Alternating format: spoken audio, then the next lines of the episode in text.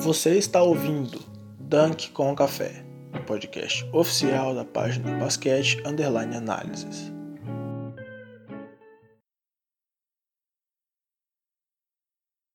Bom dia, boa tarde, boa noite, você, fã de basquete, fã de podcast. Nós somos o Dunk com Café e viemos aqui hoje para dar uma proposta diferente para esse podcast. Eu estou aqui acompanhado de um rapaz aqui, gostaria que ele se apresentasse. Bom dia, boa tarde, boa noite a todos os ouvintes. Eu sou o Elis Samir, administrador do Basquete Análises.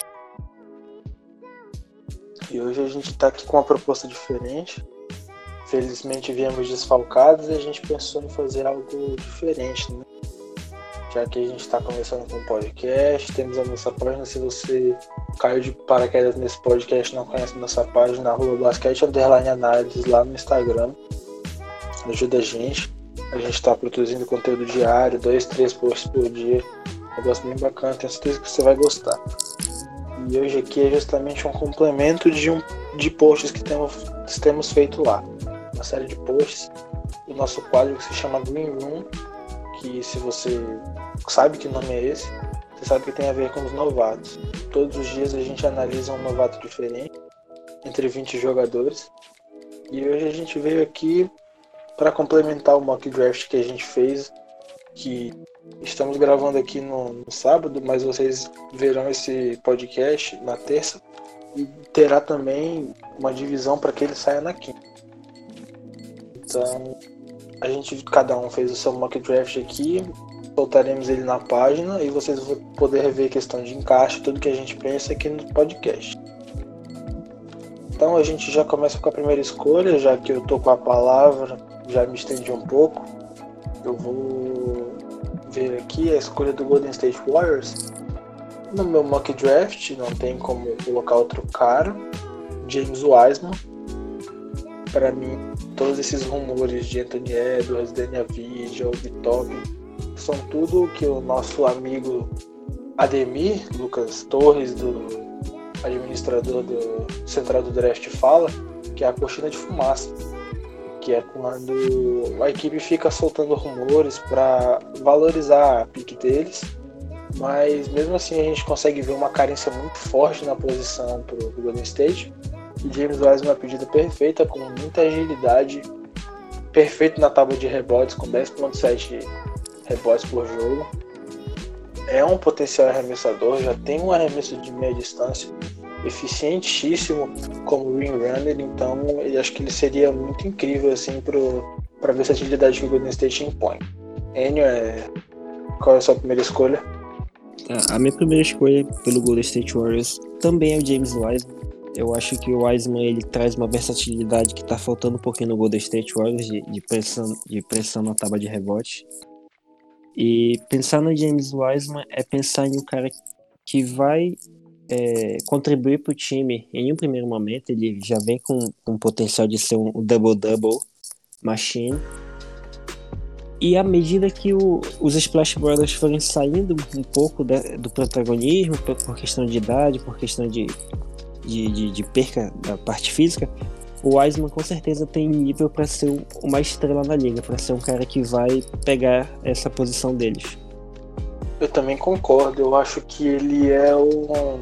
Não sei se ele a comparação é, um... é tão válida, mas eu acho que ele é um Duncan Robinson mais polido ofensivamente. Mais potencial ofensivo. Ele. ele... Duncan Robinson não, David Robinson, perdão. Sim, já ia falar. ele, ele, ele é meio coringa, né? Ele encaixa no hoje e encaixa no amanhã pro Golden State Warriors. Eu não vejo o Golden State em nenhum outro cara senão nele. É, até porque é difícil o Golden State com um time baixo. Acho que o Draymond Green com 2 e 3 é um puta defensor, mas não vejo ele jogando de center. E colocar ao lado dele Marquis Cruz, que é bom, eu gosto dele tipo, particularmente, ele é um jogador bom para mim. Mas para power forward, não vejo o Golden State jogando com small ball tão fechado. E Kevin Looney também é de vidro. Então James Wiseman teria um estilo de jogo versátil, mas ainda assim com muita altura e muita força, tanto um jogo atual quanto um joguinho old school ali, porque 2 metros e 16 com 108 quilos Para mim parece um pivô dominante. É. Então, James Wiseman, falando das questões de encaixe, ele era o top 1 do recrutamento aqui do, do 100, jo- dos 100 perdão, dos 100 melhores jogadores da, do, da high school e é muito capaz que ele supere os problemas que ele teve lá em Memphis com, com a energibilidade dele. Não sei se vocês sabem do problema dele com o. É Trace McGrady ou Penny Hardaway? Agora eu não me recordo. É Penny Hardaway, né? Sabe me dizer? Acredito que Hardaway. seja Penny Hardaway. Que é o coach de Memphis. Agora eu não tô lembrado. Mas acredito que ele consiga superar tudo isso. E facilmente ser a escolha número 1. Um. Pra mim é um potencial gigantesco. Então a gente migra aí pra pick 2. É, aqui, aqui deu Anthony Hardaway, o, o coach do Memphis A Penny Tigers. Hardaway é o, é o Penny Hardaway. É, é Penny é apelido. Hum. História bem curiosa que Penny significa um centavo nos Estados Unidos. E aí a avó dele deu apelido pra ele de Penny porque ele era muito pequeno. Ah, entendi. Aí pegou. Então a nossa segunda escolha é o Cavs. Eu fico com o Anthony Edwards. Aqui vocês estão ouvindo um podcast o mínimo clubista possível, mas com dois apresentadores que torcem pro Cavs. E eu acho que pouca gente consegue dissertar sobre o time, né? Porque realmente é uma incógnita, então só torcedores têm, eu acho, uma certa propriedade para falar. E eu vejo o Edwards como o caminho perfeito para o Cavs fechar o time titular e voltar a brigar por, pela oitava vaga dos playoffs. Fala um pouquinho aí, o que, que você acha também? A minha segunda escolha é no Anthony Edwards pelo seguinte motivo. É, eu sou muito fã do Sexton. Eu acho o Sexton um jogador muito bom. Mas ele não tem o pique estrela. Eu acho que ele é um cara muito bom para ser uma segunda ou terceira força ofensiva dentro de um time. Um cara que vai sempre entregar uma, uma pontuação muito consistente. Então, o Edwards ele tem esse pique estrela. Eu acho que ele vai ser um All-Star muito consolidado na liga. É, ele é comparado muito a Dwayne Wade. Eu acho que as comparações são justíssimas pelo estilo de jogo dele. Então, o Cavs não pode deixar esse cara passar para ir pelo melhor fit que seria o Avija. O Edwards é um jogador superior. E é um touro, cara é fisicamente muito forte, então, assim, se Sexton for continuar, eu acho que o Edwards não vai ter problema de encaixe para jogar na 3, porque ele é muito forte. É verdade, eu tô puxando aqui as medidas dele. São Ele teve 96, 96 e 102 quilos. Sim, 102 quilos. surreal. Inclusive, ele, ele é tão forte que ele não parece ter só em 96, assim, em quadra ele parece ser um cara de 2 metros e 2, por exemplo. Sim, eu mesmo vendo jogos dele já percebi isso. E ele emprega uma boa pontuação, né? 32 jogos, ele teve 19.1 pontos de média aí pro Georgia. O arremesso de 3 é melhor do que os números dele mostram. Ele toma muita decisão ruim, então é um problema pra ele. Se você É, O quer time é um muito do- fraco, né? O time, o time de Georgia é muito fraco, então acho que ele acaba sendo sendo compelido a, a tomar decisão ruim porque o time é muito fraco. Mas ele gosta de, de- de- ele gosta de tomar uns chutes difíceis mesmo. Ele é um tough maker shooter. Eu tô aqui com os números dele e por jogo ele arremessa uma média de 15.8 arremessos. Sim, Tá muito. grande. 7,7 arremessos para 3. Ele não é um jogador que costuma carregar a bola costa a costa por não ser um armador tão conciso, né? Não é um PG de fato, é um SG e SF. Mas ele tem 17,9% das assistências do jogo concentrada neles, nele. E um usage porcentagem de 30,4%. Então a bola do jogo tá o tempo todo na mão dele. Ele tem, ele, ele, ele apresentou nesse ano da, em Georgia é, que ele tem potencial para ser um, um bom playmaker secundário. Ele tem boas noções de quando dar passe, principalmente em transição. Principalmente em transição. O pick and roll ele usa mais para pontuar mesmo. Ele é um bom pontuador de meia distância também, ou de infiltração, porque ele é um touro. mas ele é um bom, ele toma boas decisões para tocar a bola em transição. É, 2.8 assistências aí, eu acho que a, a visão de jogo dele vai além desses números também. Por causa da força ele consegue pegar alguns rebotes não tão longos, porque geralmente os rebotes de três pontos saem na linha de três pontos e geralmente esses jogadores acabam garantindo seus rebotes ali.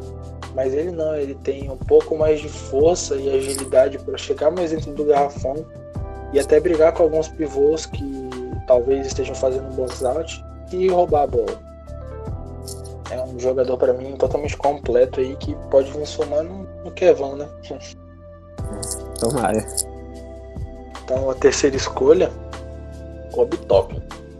Muita gente, na minha opinião, é, coloca ele muito para baixo porque ele já é um pouquinho mais velho, já tem que são puxar aqui, eu não me lembro agora.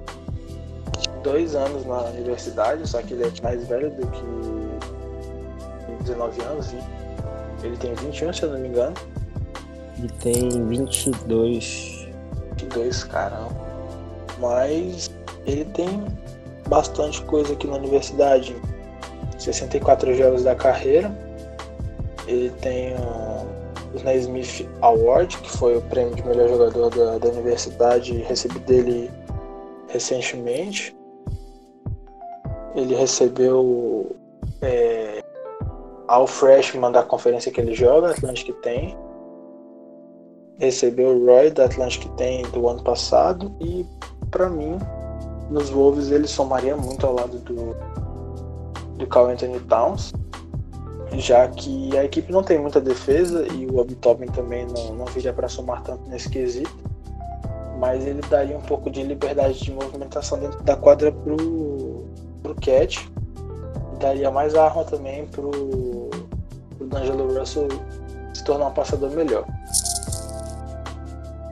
é. A, a, minha terceira escolha pelo Timberwolves é o Obitompen também. É, eu acho que o, o D'Angelo Russell é um pivô muito bom. É, D'Angelo Russell, opa, confundiste. O D'Angelo é, é um pivô muito bom operando em pick and roll. E como o Carl Towns é um, é um cara que é um chutador, ele é um cara que vai muito mais pro perímetro do que realmente opera lá dentro então o Obitomp ele encaixaria é, no sentido de operar o, no pick and roll. Ele é, ele é um cara que tem uma, uma porcentagem de 70% de, de acerto nessa jogada, quando ele é o, ele é o roll man. Então é um cara muito preparado, tem um primeiro passo muito explosivo. Defensivamente ele tem uns problemas, é, muita gente fala que ele pode jogar na 3, eu acho que ele não tem o, o footwork necessário para jogar na 3, eu acho que defensivamente ele seria um problema na 3 mas na 4 ele é muito bom, principalmente no Wolves, que é um time que, que depois do, da troca tá jogando no pace muito alto. Salvo engano, foi o pace mais alto da liga depois do, do da trade line. Então, um cara, um cara que tem uma velocidade muito grande em quadra aberta, pro tamanho dele, pro peso dele. E eu acho que ele encaixaria perfeitamente, tanto na questão de transição, com um time que, que joga correndo muito, como é, um time que no encaixe de meia quadra para jogar com D'Angelo Russell e com Carl Anthony Towns. Eu concordo totalmente. A gente facilmente consegue ver vídeos dele que, mesmo com o aproveitamento tendo caído, ele teve aqui aproveitamento no seu primeiro ano de 3, 52,4%. Mas a gente leva em conta que ele só tentou 0,6 arremessos. Então é um volume baixo. Então até justifica o, o, o alto aproveitamento. Nesse ano ele já adicionou a bola de três como um arsenal provável e passivo de evolução. E aí ele garantiu 39% com 2.6 arremessos tentados, então eu acho que é uma evolução muito grande. Sim, a mecânica, dele, a mecânica dele é muito bem polida. Ele não tem nenhuma falha fundamental nesse sentido. Eu fui, eu fui pegar aqui o, o, o dado certinho. Quando ele é o homem do, do, do Roman, é, e ele opera em pick and roll, ele tem um aproveitamento de 71,8%. Isso é muito absurdo, cara. É demais. Isso é muito absurdo. Então imagina uma defesa tendo que fechar esses caras. O D'Angelo Russell, que é um, que é um cara muito, muito habilidoso, vem com a bola. e aí o, o Topping lança o, o, o pick and roll. Aí a defesa tem que escolher se eles cobrem um cara que tem 71,8% de, de acerto ou se eles cobrem o Carl Anthony Towns que tem 40% de acerto e é um, e é um pivôzaço. Sim. É uma, é uma escolha bem difícil. Aqui eu puxei o dado do pace que você tinha falado e é, a equipe de Minnesota está em terceiro no pace total. O pace só total, atrás né? do, do Bucks, que tem 105, o Pelicans, que tem 103.9, e o Minnesota vem atrás ali, colado, em 103.4, mas meio ali oscilando, já que o Houston Rockets tem 103.3 e tem um pouquinho de, de força ali. Outra coisa que eu puxei Mas, aqui também. Eduardo, tu, tu não conseguiu fazer o recorte apenas dos jogos depois da, da trade line, não, né? Não, não fiz aqui. É porque eu não me recordo onde eu vi esse dado, mas após a trade line foi o pace mais rápido da liga e tipo com uma certa vantagem. Entendi. Então, acho que Obitopping é isso. E ele também aparenta ser mais físico do que ele é, porque ele só tem 99 quilos. É, ele parece ser mais pesado mesmo.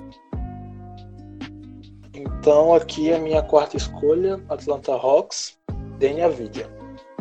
Para mim é o prospecto mais versátil e arrisco a dizer também que é o melhor piso da classe, o jogador mais seguro de se escolher. Muita gente acha que não, porque ele vem do basquete europeu, mas você pode ver inúmeros vídeos dele treinando agora durante a quarentena, onde ele vem melhorando o arremesso de três pontos cada vez mais. Eu julguei ele em um vídeo erradamente, depois vi um treino dele e ele realmente está mostrando um jogador muito bom para o futuro. E eu acho que o Hawks, que tem uma idade, uma identidade ofensiva muito bem consolidada já, com o Trey Young, com o John Collins ali, poderia abrir espaço para o time titular e fortalecer também o banco com o DeAndre Hunter e o Kevin Horter também, isso. Kevin. E além da, da bola de três, obviamente, a maior qualidade do Daniel é a defesa. Então, ele é um defensor tanto de post para alas pivôs, mesmo que não tenha um físico tão bacana, mas ele consegue aí imprimir boa defesa tanto no perímetro quanto na, no post, marcando alguns jogadores até da posição 4. Passa a palavra para você. Eu só discordo um pouquinho nesse que tu disse de piso, eu acho que o Topin é o maior piso da classe. Mas o, o Avija é o, é o jogador que menos tem chance de ser bust. Porque ele, ele é um cara muito bom em tudo e horrível em nada. Se tu pegar todo o fundamento do, do jogo, ele é bom. Um cara muito completinho nesse sentido. Cara, na minha quarta escolha do Atlanta Hawks, eu botei o Isaac Okoro. É, como tu mesmo falou aí, o Hawks ele tem uma identidade ofensiva muito boa, muito consolidada, só que o time não consegue defender. É, o, Lloyd Pierce já conseguiu extrair o potencial ofensivo do Trae Young, do John Collins, do Cam Reddish, só que defensivamente eu ainda acho que falta alguma coisa. Por mais que o time hoje já tenha boas peças no DeAndre Hunter, no Reddish, que é, não ainda não é um bom defensor, mas assim, ele tem todos os instrumentos físicos para ser um bom defensor. Então acho que trazer o Okoro é, seria um complemento ao equilíbrio do jogo. Porque o Atlanta Hawks faz 130 pontos e toma 128. É. Então acho que a defesa é muito, é muito falha ainda. Então se tu pensa numa. O Okoro, ele é um pouquinho baixo para 3, mas ele pode jogar na 2. Então vamos pensar em Triangle, Okoro, Hunter, Collins e, e Capela. O É, Hawks. ele- O, o Hawks ele já, o Hawks já tem uns probleminhas de, de, de não ter um bom handler secundário seguro. Mas isso não, não, não trouxe problemas pro ataque na temporada, nessa temporada. Então acho que a gente pode. Seria uma boa explorar mesmo um jogador pure defense e, e tentar equilibrar as, as ações. É, numericamente, ele tá ali na média, até porque ele não passa por um dígito em uma das estatísticas defensivas primárias, que é o roubo de bola e o topo. Ele tem 0.9 nas duas. O roubo 0.9 é meio decepcionante. Mas para um jogador de 1,98, 102 quilos que joga ali de, de forward aqui, pelo menos na, na minha base de dados, ele tá como forward, 0.9 é bastante coisa. Para pensar.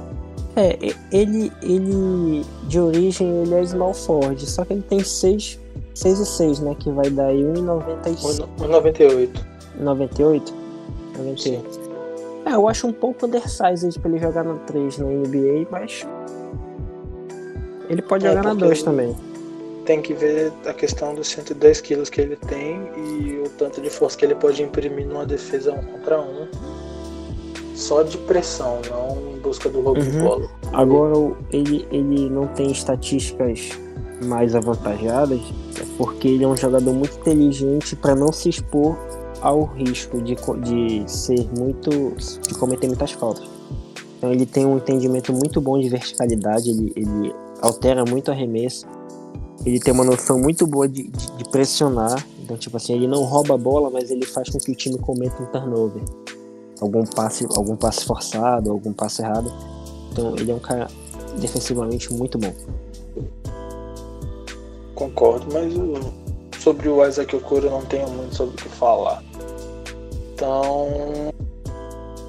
Seguimos. Quinta pick.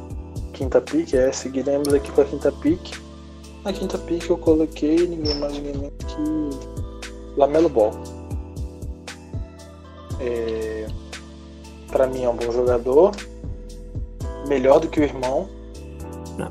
Gatino ele não é um bom jogador. Para mim ele é o melhor. Ah, então agora sim. É, mas.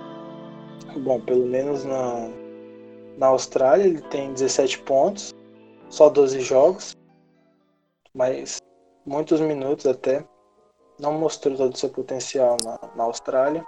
Ele teve uma Acho... lesão no, no, pé na Austrália, né? Sim. É, 7.6 rebotes, mas a gente lembra que é um armador de 2 metros e 1.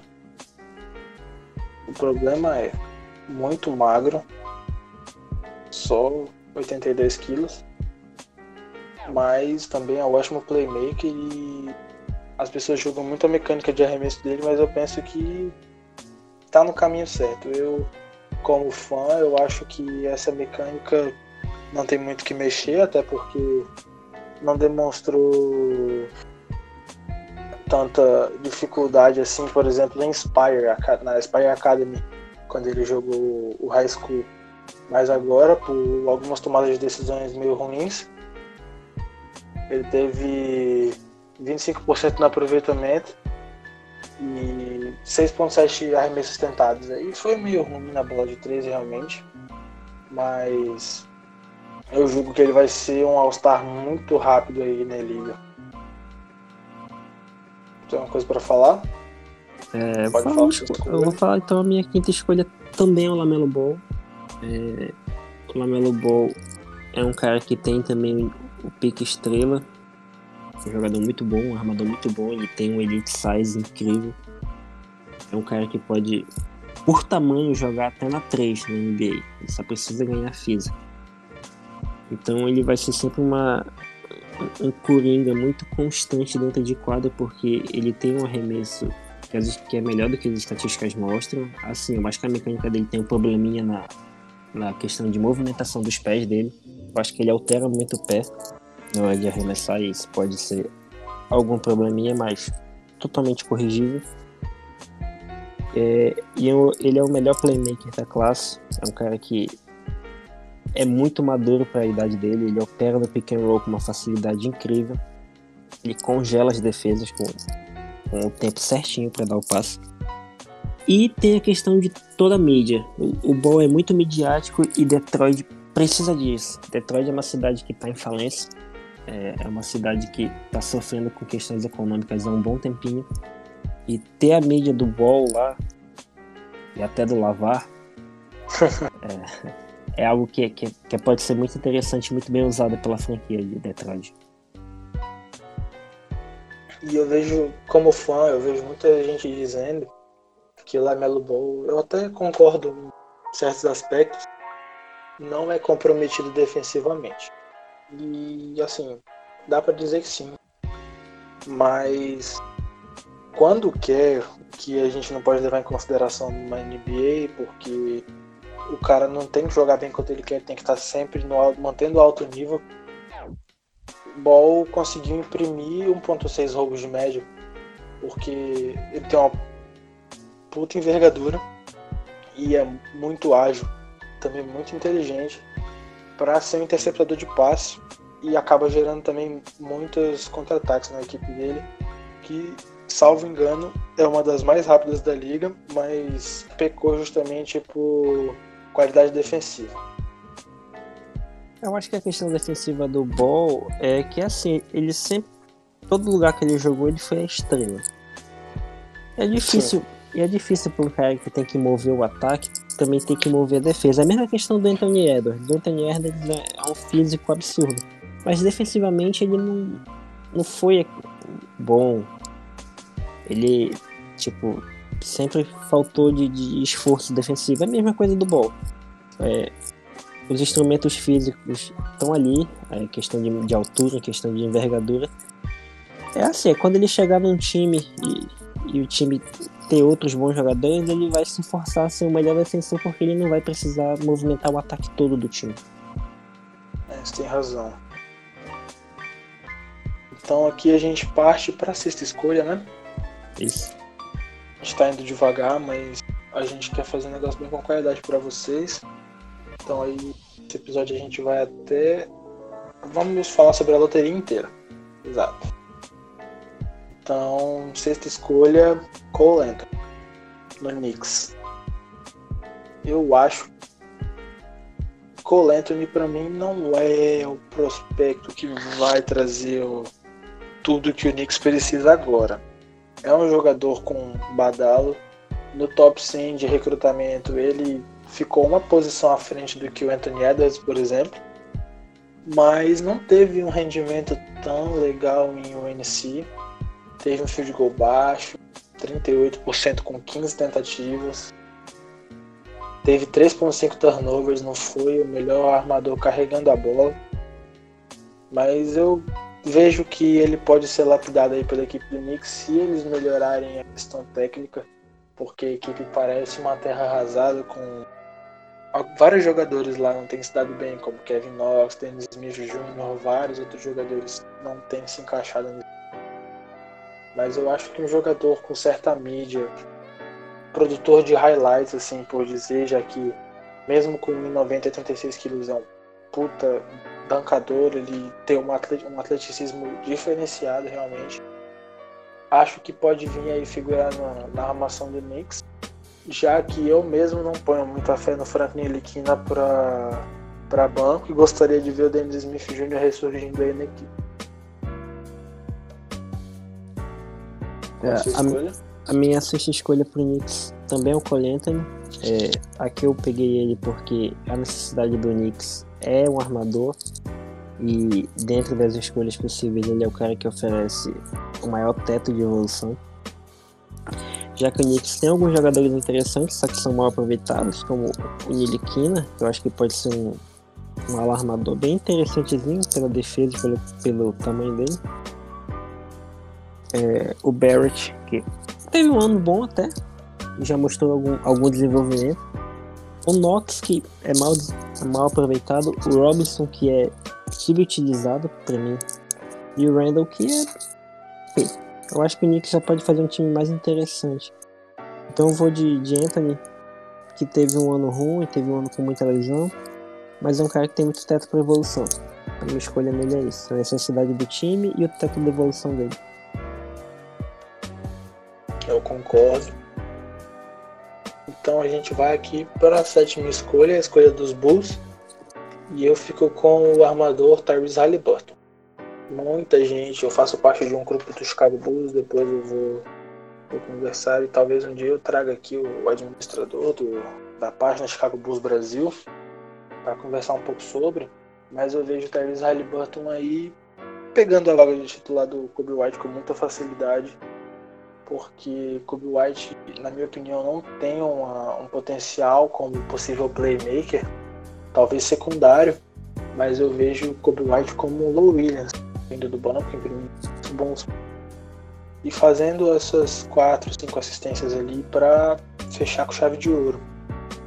Para mim, a melhor pedida é Tyrese Halliburton para organizar o sistema quebrado do Chicago Bulls para imprimir um jogo mais sem a bola na mão pro Laurie Markkinen, que recentemente disse que queria renovar com a equipe, por mais que todos queiram trocá-lo, e Zach Lavine, que querendo ou não se tornou o cara da franquia, o jogador mais valioso aí do, do time.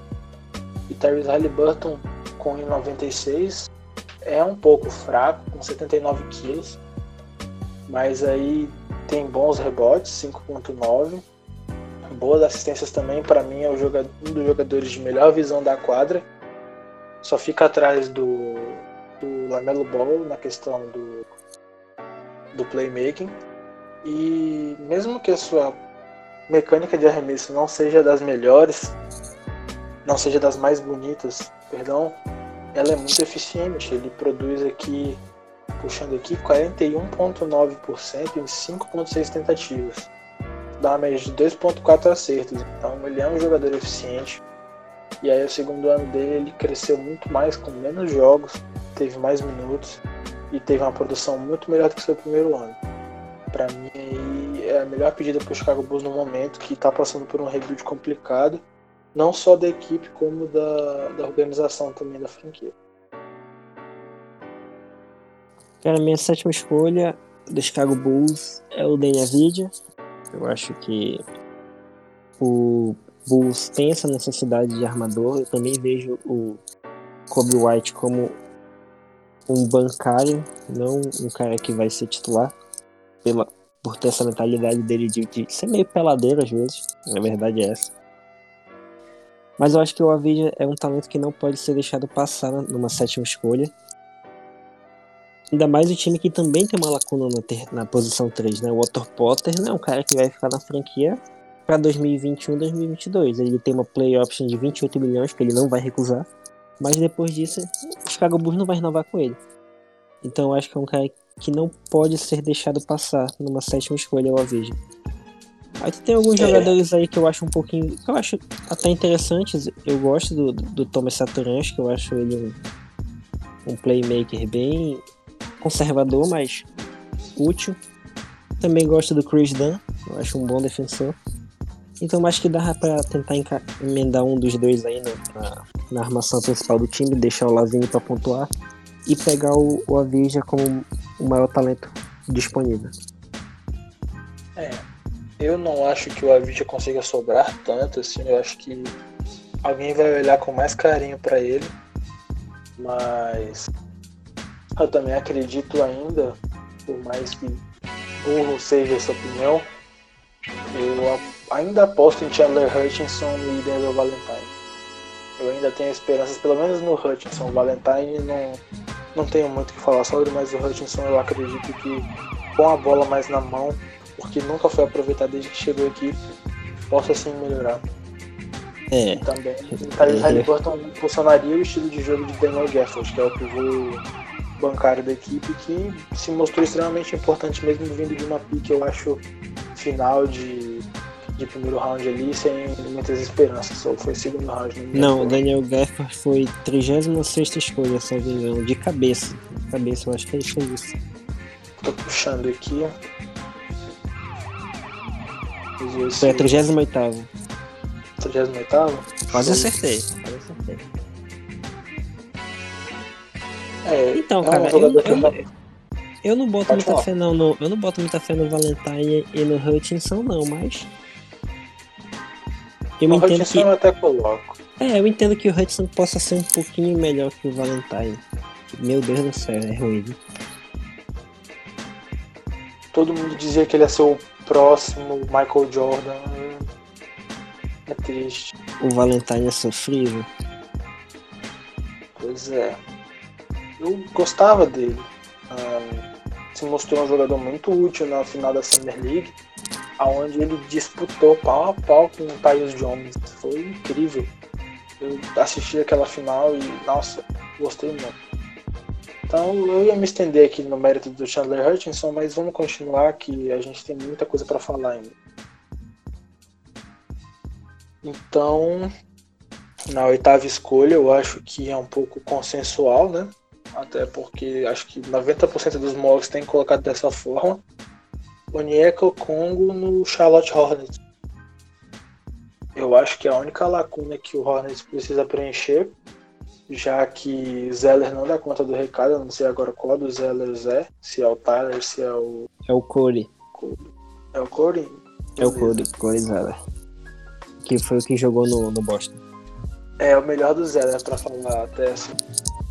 Não, bem é verdade. Mas não tem todo... O que ainda é muita coisa ser, ser o melhor do Zeller, não.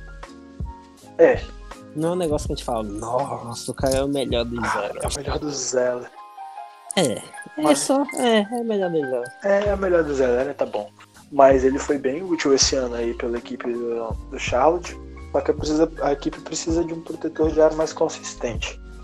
Se eu for puxar os números aqui do Zeller, eu quero ver quantos poucos por jogo ele. Ver aqui nessa temporada. Ele não tem praticamente nada, ele tem 0.4. Não é um pivô assim defensivo numericamente. Tem tanto questão de perímetro. Então, o Neko Congo viria assim para somar, já que a única qualidade do Codizela era o rebote. E o Neko Congo vem somar acima disso. Muita gente compara ele brincando com o Dalsin, porque ele tem uma envergadura, Dalsin para quem não sabe, do Street Fighter, né? Porque ele possui uma envergadura enorme é coisa de outro mundo. Parece que ele é literalmente elástico. Puxando aqui as médias do Congo, 2 metros e 6, 111 quilos. Jogou com o Lamelo Ball na, na high school, Tino Hills. Tino Hills. E aí em 28 jogos é um freshman que foi indicado ao, ao time da Pac-12, que é a conferência que ele joga pelos South Carolina Trojans como time dos novatos e como melhor da Pac-12. Tem 16.2 pontos, 8.6 rebotes, uma eficiência de arremesso de 61%, um PR magnífico de 31.1, 1.2 roubos de bola e 2.7 toques. Para mim isso é tudo. Para mim é incrivelmente absurdo. Tá. Então, Oi? A minha, oitava, a minha oitava escolha também é o Onyeka, o Congo. É, o, o Charles Hornets está montando um Young Core bem bacana. Eu acho que assim, o do Hornets não tem nenhum cara com nível de estrela. O Devontae Graham não vai ser uma estrela, o Terry Rozier não vai ser uma estrela, o PJ Washington e o Miles Bridges não vão ser estrelas. Mas a chegada do, do Congo vai transformar o Hornets num puta Young Core. A, capacidade defensiva que esses caras vão ter com o Miles Bridges, com o PJ Washington e com o Onyeka vai ser incrível, porque o Onyeka também defende muito perímetro, então e o Washington é um bom defensor de garrafão. Então não vai ser problema nenhum o Onyeka defender a 3, o Bridges defender a 4, o PJ defender a 5. E o Borrego gosta de fazer esse, esse, esse esquema de trocas. Então, é o jogador perfeito e é um cara que, por ser tão perfeito, vai elevar muito mais o time do que individualmente ele elevaria qualquer outro time. É, ele encaixa perfeitamente ao lado do PJ Washington, porque a melhor característica do PJ Washington é que ele é um stretch four, então ele mata muita bola do perímetro. Mata, tem, tem quase 40% de acerto. Sim, 38%, é, se não me engano. Depois eu vou dar uma olhada aqui. Mas ele tem uma ótima eficiência do perímetro e libertaria um pouco ele de precisar atacar no, no garrafão, já que tem uma presença defensiva, defensiva e ofensiva enorme ali no, o, o PJ Washington tem 37,4% com 4 tentativas. Ele tem, ele tem porcentagem e volume. Sim. Dando uma olhada no true shooting dele, 54.7. Ele não teve a bola tanto na mão essa temporada, teve 18.6 18 de usagem, e aí o pé dele ficou um pouco abaixo. Mas eu acredito que um pouco acima da média ele já fica na temporada que vem. O, e só falando, só complementar o Onyeka, o Devante Graham é um cara que é um armador muito bom de, de pick and roll. E, e o Onyeka é um puta rollman. Então seria aí mais uma versatilidade ofensiva pela verticalidade, pela, pelo espaçamento vertical dele. É, eu vejo o Congo no Hornets com bons olhos. Mas então a gente já está um pouco mais da metade aqui desse primeiro episódio. Vamos falar sobre a, a pick dos Wizards. E nela eu coloquei Kylian Reis, o, o novato que está vindo aí da Alemanha, é, americano naturalizado francês. Me lembra muito como nosso amigo Ale, grande participante do grupo da Central, nosso amigo de um bom tempo, comparou ele com o D'Angelo Russell. E eu até concordo, em certo ponto. 93 de altura é pesado, mas não vejo isso como limitador da, da sua mobilidade. É um jogador muito móvel, 97 quilos.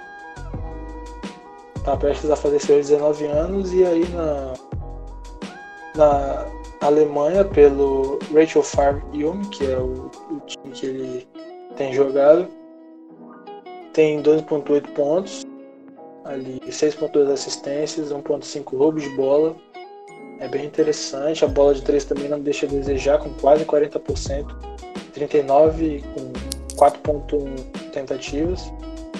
O lance livre não tem muitas tentativas, porque ele tenta mais arremessos de meia distância do que propriamente infiltrações de contato.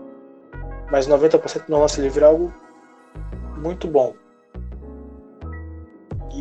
é um jogador que vem aí para somar. Salvo engano, se John Wall não é, produzir o que a gente espera, porque não adianta dizer que está 110% saudável, como ele tem dito em várias entrevistas, e chegar no jogo e uh, as, suas, as suas duas últimas lesões de ligamento seriam um fator limitante no jogo dele. Então eu acho que garantir um jogador tão talentoso assim contra o Reis, que vem liderando uma equipe profissional já desde 2017, quando jogava no Cholet, na França, é algo bom assim para somar ao lado do Bradley Bill, que precisa de um alento naquela equipe, já que todos estão falando em trocas e mais trocas dele para outros times. É, só uma correção, Duarte. O Reis ele tem 1,95 de altura, não 1,93. É, aqui na, na minha base de dados ele tem 1,93, mas depende também muito da, da onde a gente pega as informações, é, até porque a listagem coisa... nem sempre é oficial, né? É, coisa pouca assim. Mas ele, ele, ele, é um pouco, ele dá a impressão de ser um pouquinho mais alto que o 93. Ele tem muita. Sim. Ele tem muita versatilidade de, de posicional. Sim. Ah, na minha nona escolha pelo Wizards, eu também fui de Kylian Reis. É, eu uso o mesmo exemplo do James Wiseman aqui no, no, no Wizards. Ele é um cara que dá a possibilidade do hoje e do futuro. A possibilidade do hoje é de um cara que é um ótimo organizador, ele tem 5,4 assistências em, em, só 25 minutos de jogo. Em, em, uma liga onde o pace não é tão alto, as ligas europeias não tem pace alto. É, então ele seria muito bom vida do banco. E caso o Wizards debande, caso o Wall não volte saudável e aí se troque o Bill, é um cara que pode ser uma peça central de uma reconstrução. Ele tem um teto bacana de evolução. Ele é um cara muito bom para armar um jogo. Então eu, eu encaixo ele aqui no mesmo estilo do James Wiseman. Um cara que pode contribuir para hoje e pode contribuir para o futuro da franquia é, ainda mais ao lado do Rui Hashimura. Muita gente critica também Thomas Bryan, mas eu acho que com o combo guard ali dando mais opções para os jogadores, eu acho que Thomas Bryan pode superar um pouco suas lesões e mostrar o basquete que ele tem, porque para mim é um jogador sim com potencial legal para vir naquele é, garrafão. Eu acho o Thomas Bryan fraco. Eu acho o Thomas Bryan fraco. Mas como o Onyeka não vai sobrar, então é melhor ir no combo guard mesmo. Porque tu, tu, tu tem como usar no agora, caso o wall volte 110% saudável, como ele fala, ou usar pro futuro. Sim. Não, o Thomas Bryant pra mim é um, é um pouco pesado, 112 quilos. E eu acho que isso, como ele tem um estilo de jogo mais pegado, acaba atrapalhando um pouco. Mas para mim é um jogador com futuro defensivo. A equipe do Wizards também não tem um futuro defensivo tão consolidado, então fica complicado. Tu, tu tá sendo, tu tá sendo amigo com os caras, né? A defesa deles é muito fraca. É a pior defesa da liga, realmente. Vamos então para a décima escolha. Vamos. É, Phoenix Suns e para mim a única escolha possível é o, o Prestes Atila. É, é, não tem muita versatilidade na arremesso, mas é um jogador físico, jogou ao lado do, do James Wiseman e tem um bom físico, é bem atlético e pode vir aí a ajudar a franquia do Suns que tem uma lacuna na, na posição de alto pivô. Ele tem aí seus 106 metros, 106, perdão, 2 metros e 6 e 102 quilos. Jogou na mesma escola que Angelo Russell e Ben Simmons em Monte Verde Academy vem aí com média de double-double e um pé significante de 23.3, perdão. Eu acho que ele pode vir somar aí ao lado do DeAndre Ayton.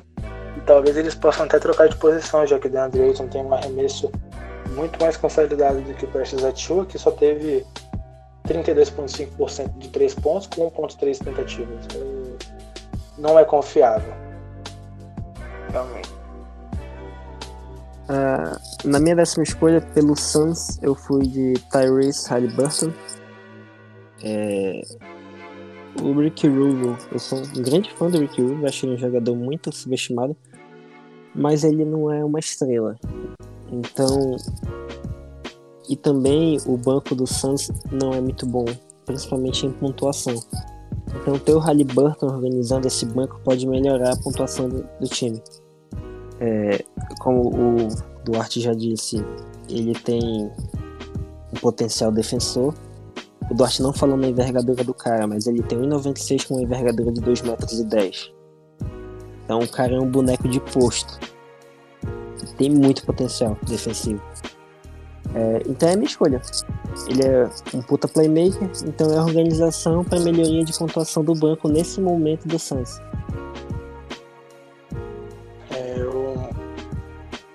Um jogador que eu até comparo com o Rick Rubio, mas o Rick Rubio vindo do banco seria muito bom para impulsionar os jogadores que vêm de lá, como Michael Bridges, Cameron Johnson, que para mim foi uma escolha horrorosa, mas tem que relevar.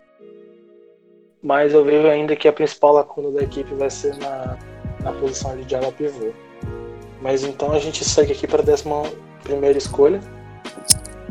E não sei a sua, mas a minha ficou Tyrese Maxey.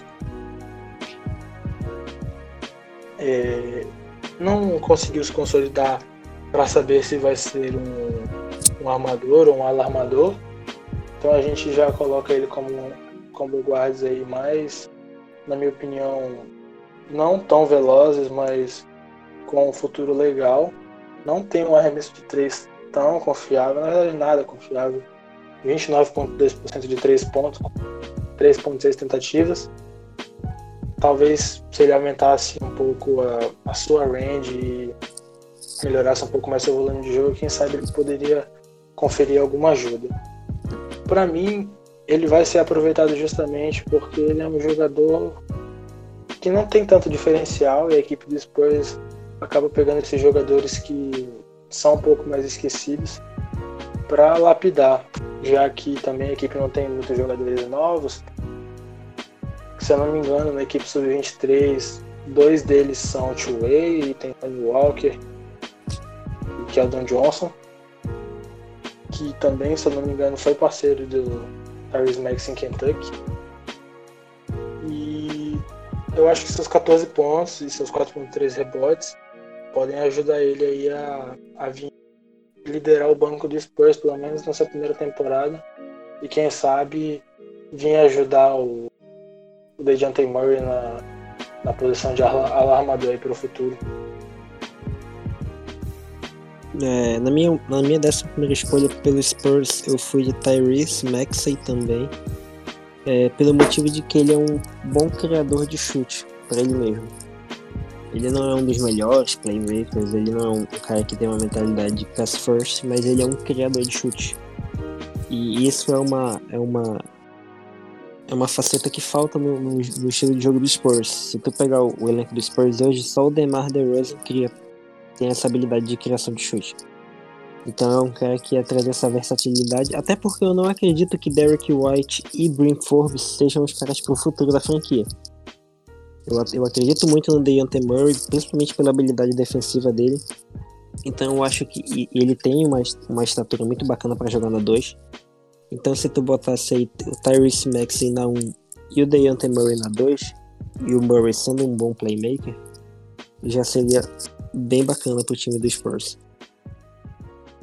É, eu puxei aqui os dados pelo menos do Brim Forbes, até por questões de idade, ele não, não vejo ele como sendo um no futuro da equipe. Tá aí há dois meses mais ou menos de completar 27 anos.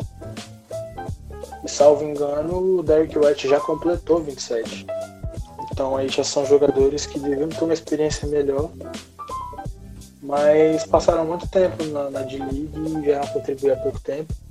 Inclusive, depois... inclusive eu pensei que esses dois estivessem por 23 e 24 anos. Eu não sabia que eles já tinham 27 anos. Não, eu errei. Derek White não é mais velho que o Bruno Foz. Derek White vai completar. Olha, ele faz aniversário no mesmo dia que eu, faz 26 anos. É, não é o jogador mais preparado aí para o futuro. Mas não é um jogador tão bom e não é um jogador também tão ruim. Ele tá dentro do esquema dos Spurs e emprega tudo aquilo que eles querem, que é a versatilidade. Mas há bom tempo, a equipe dos Spurs vem sido top 3 mais velhos da liga. Esse ano, se eu não me engano, ela é realmente a, a terceira mais velha, atrás aí de Los Angeles Lakers e outra equipe que agora não me recordo. Mas eu acho que a equipe do Spurs tem que começar a apostar também em jogadores novos, já que eles visivelmente estão passando por um período de reconstrução e talvez no próximo ano ou dois possam passar por uma reconstrução maior no sentido de Greg Popovich se aposentando, passando, entre aspas, o bastão para Tim Duncan, que já é um, um assistente técnico do, do Popovich.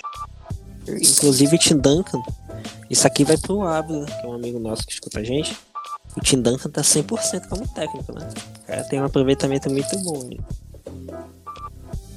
É, como técnico, como jogador aí. Como jogador ele era incrível para mim, top 10 da história, mas não é um mérito agora. Se você quer saber também sobre. A gente fez uma correção no top 74 da ESPN há uma semana mais ou menos. Você pode ir lá e conferir também. Ficou bem legal. É... Então a gente passa aqui para 12 escolha. A escolha do Sacramento Kings, na minha opinião, é a escolha mais difícil de colocar aqui, depois dessa do Suns, eu venho e aponto Jaden McDaniels como a melhor escolha para o Sacramento Kings nesse momento, já que o que eles mais precisam nesse momento é apostar em alguém que possa vir trazer algo diferencial. O problema do Jaden McDaniels é justamente o seu físico. Ele tem, aqui eu puxarei médias dele, mas eu, salvo engano, ele tem menos de 80 quilos para um jogador de mais ou menos ele dois tem quase, metros. Ele tem quase 2,10, mano. Ele tem 2,8. É, aqui onde eu. No CDB Reference, onde eu peguei os dados, ele tem 2,6 e 90 quilos. Não é um, um jogador que defensivamente aguente contato. Mas ainda assim tem uma envergadura incrível que, mesmo na, na ala, consegue imprimir 1.4 poucos é algo grande assim para um jogador pouco físico. a bola de três precisa melhorar, algumas tomadas de decisão, mas em suma, eu acho que enquanto Marvin Bagley não volta e Harrison Barnes ocupa a posição dele, é, a melhor pedida para para ala é justamente apostar em Jaden McDaniels para a equipe do Sacramento. Dá também uma liberdade pro pro Darren Fox encontrar jogadores com mais potencial de pontuação para que a equipe possa funcionar também. Ah, na minha 12 escolha pelo Sacramento Kings eu fui de Sadiq Bey. É um dos grandes chutadores dessa próxima classe e encaixa no estilo de jogo do, do Kings de ser um time que corre muito e arremessa muito de três. Tem, todo, tem toda a questão aí de como é que vai ficar o, o Buddy Hilde, mas não é o mérito desse pod. Então acho que trazer um, um arremessador tendo Buddy Hilde ou não tendo Buddy Hilde no time é uma boa. É, eu acho que o Buddy Hilde vai acabar saindo aí, mas eu vejo que o Jaden McDaniels pode ser uma boa pedida é, assim, para um futuro próximo da equipe, já que eles estão num jejum de playoffs muito longo. Então aqui a gente vem para a penúltima escolha desse episódio.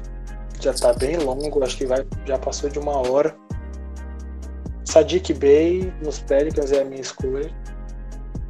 Para mim aí, visivelmente eles vão colocar Zion Williamson como pivô facilmente, porque ele tem até rendido mais e também a equipe do Pelicans é a segunda em melhor pace da liga. Então, Tadiq B aí vem para ser um combo forward, vem para dar melhor liberdade no perímetro para o Brandon Ingram, que estava migrando para a posição de power forward também. Sadiq B aí vindo de Vila Nova com 2 metros e 3, 97 quilos. Tem 45% dos arremessos de 3 pontos, pra, com 5.6 tentativas, melhorou muito em relação ao ano passado. E como nosso amigo Pedro vem dizendo muitos dias no grupo da Central, ele tem uma infiltração muito boa. E eu acho aí que se melhorar os seus 2.4 assistências, pode ser ali um, um playmaker que consegue fazer a bola rodar e extrair o passe extra de alguma infiltração ou algum arremesso, já que a equipe do New Orleans Pelicans tem um futuro off-ball muito grande dentro dessa liga, na minha opinião. É, na minha 13 terceira escolha pelo Pelicans eu fui de Devin Vessel. O Vessel ele tem a altura perfeita para jogar na 3, ele tem 2 metros de altura. E eu vejo o Zion indo para 5 pelo toda a força física dele, não necessariamente pela altura, ele é baixo, mas ele tem muita, muita impulsão e muita força física. E o Brandon Ingram teve os melhores momentos da temporada quando ele jogou na 4. Então, se a gente pensar na versatilidade de um perímetro com Ball, Holiday e Vessel, é um perímetro que chuta de 3, que defende muito e que arma. Então, eu acho que fica é a escolha perfeita pro Pelicans e Devin Vessel. É. Tem as o, minhas... o, o Verso chutou 41% e meio de 3 com 3.5 tentativas. Tem, é. tem 1,4 roubos, um toco. Então ele é um cara que pode jogar lá dentro também. Defendendo infiltração, no caso. Eu só tenho um receiozinho quanto à mecânica lenta de arremesso dele. Mas eu acho que isso pode ser plenamente melhorado aí na liga. Ele vai sofrer um pouco no começo, mas é passível de evolução tranquilamente. Então aí a última escolha desse episódio é Portland Trail Blazers aí com Aaron Nesmith. Para mim é a única escolha possível, caso sobre, obviamente. É o melhor shooter da classe, né? o melhor sniper da classe. Salvo engano, 52% no, de aproveitamento. Sim, 52,2 com 8,2 tentativas por jogo. Meu Deus, isso é lindo. Chega a ser alucinante um jogador como esse, que tem o físico mais ou menos para a posição de ala, 1,98, 96 quilos. Tá aí no seu segundo ano, 52%. Nossa, incrível, incrível, simplesmente. Um jogador que tenta 8.2 arremessos e converte 4.3 de 3 pontos, teve um salto do seu primeiro ano, ele joga para o Vanderbilt, de 11 pontos para 23. 12 pontos de diferença com uma propulsão de arremesso de 3 pontos incrível, se tornando facilmente o melhor arremessador da classe. E também tem boa versatilidade defensiva, porque possui 1.4 roubos de bola e 0.9 tocos. Para um jogador de 1,98, que é predominantemente ofensivo, ter 0.9 tocos e 1.4 roubos, para mim é impressionante.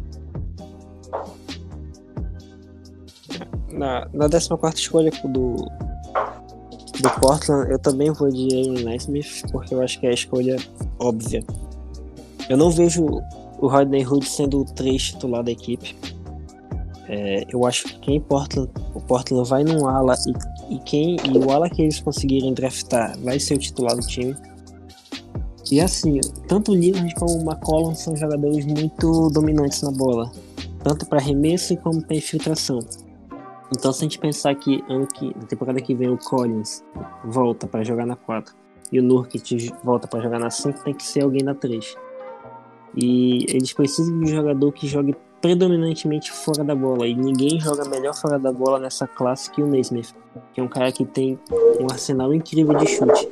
Ele chuta parado, ele chuta em movimento, ele chuta saindo de screen, é, ele chuta quando ele pega a bola e precisa dar um drible nela. Então é um cara com uma arremessador incrível e é um cara que vai encaixar muito bem em Portland na próxima temporada.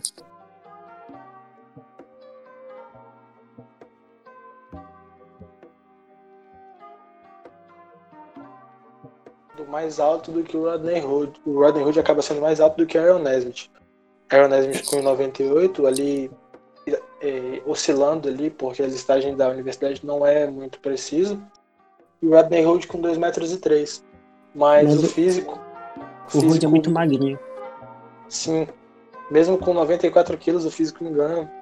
O Aaron Nesmith parece ser mais habituado a aguentar o contato. Digamos assim é, pela constituição física do corpo do, do Naismith e pelo corpo do Rude, parece que o Naismith é mais alto que o Rude. Sim. Mas enfim, essa foi a primeira parte do nosso mock draft explicado aqui para vocês. Esse episódio aqui tá saindo na terça-feira e o outro vai sair na quinta-feira para que vocês possam ver os mock drafts separados. A gente vai colocar no nosso feed tanto o meu mock draft como ADM Duarte e o mock draft do Enio Samir como ADM Samir, para que vocês possam diferenciar e vir aqui ver os nossos pontos, ver o que a gente acha, nossas questões de encaixe e tudo mais. Mas tem alguma consideração final, hein? Um abraço a todos. Bora crescer a comunidade da NBA no Brasil. Até mais. Um salve para o nosso amigo Ademir, talvez o melhor o melhor administrador de qualquer página que fale sobre novatos aqui no Instagram. É, inspiração para a gente estar tá fazendo isso daqui. E é isso. A gente se vê no próximo episódio. Nós somos o Dunk com Café. Não deixe de seguir a gente no Instagram, arroba basquete análises. Compartilhe com os amigos para que esse projeto venha crescer mais. E é isso. Tamo junto. É, bom dia, boa tarde, boa noite a todos e fique com Deus.